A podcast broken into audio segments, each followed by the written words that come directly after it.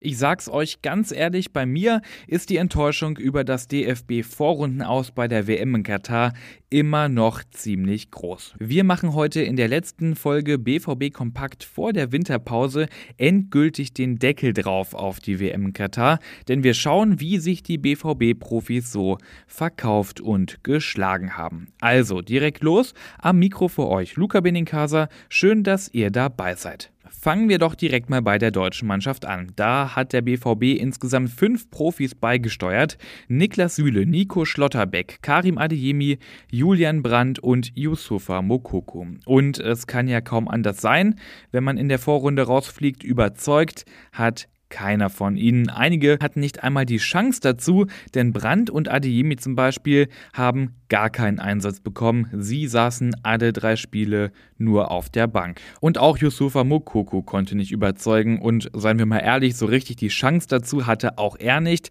Er konnte zwar sein WM-Debüt feiern in den Schlussminuten gegen Japan, aber da blieb ihm einfach zu wenig Zeit, um wirklich Akzente zu setzen. Dann bleiben noch Süle und Schlotterbeck. Die kamen zwar auf ihre Einsätze, Niklas Süle zum Beispiel, der stand in allen drei Spielen in der Startelf, überzeugt hat aber auch er nicht. Er im Gegenteil. Niklas Süle und Nico Schlotterbeck wirkten wie die gesamte deutsche Defensive in den entscheidenden Momenten unkonzentriert und fehleranfällig. Das war leider gar nichts. Unterm Strich war die WM für alle deutschen BVB-Profis eine riesige Enttäuschung.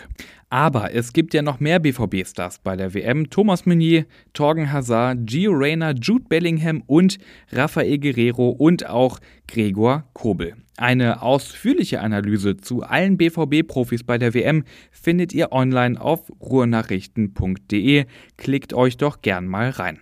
Bis auf Meunier und Hazard, die beiden Belgier, haben es übrigens alle ausländischen BVB-Profis ins Achtelfinale geschafft. Für Gio Reyna und die USA war da aber gegen die Niederlande Endstation. Nächste Woche Dienstag kommt es übrigens zum direkten Aufeinandertreffen von zwei BVB-Spielern. Da trifft nämlich Gregor Kobel mit der Schweiz auf seinen Teamkollegen Rafael Guerrero aus Portugal. Und Jude Bellingham spielt einen Tag vorher mit England gegen Senegal. Wir drücken natürlich für alle BVB-Stars die Daumen. Hoffentlich kommen da alle verletzungsfrei durchs Turnier. So, jetzt aber endgültig Deckel drauf auf diese WM im Podcast BVB Kompakt. Wir blicken jetzt nur noch auf Borussia Dortmund. Wer jetzt aber denkt, bis nächstes Jahr gibt es gar keinen Fußball mehr aus Dortmund, der liegt falsch. Die U19 Bundesliga läuft nämlich noch. Der BVB-Nachwuchs trifft da nämlich morgen auf den MSV Duisburg. Und das ist ein echtes Topspiel.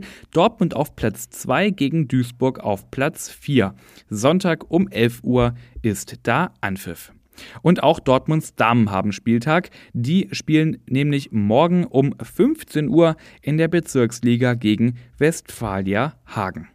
Übrigens, in der gestrigen Folge BVB Kompakt ging es um den BVB-Fahrplan bis zum ersten Bundesligaspiel im neuen Jahr. Chronologisch bis Anfang Januar sind wir da mal durchgegangen, was für die BVB-Profis auf dem Programm steht. Und wer das nochmal nachhören will, der klickt doch einfach rein in die Folge von gestern. Und jetzt sind wir schon am Ende dieser letzten BVB-Kompaktausgabe in diesem Jahr. Wir machen auch Weihnachtspause und machen frisch und erholt im neuen Jahr für euch weiter.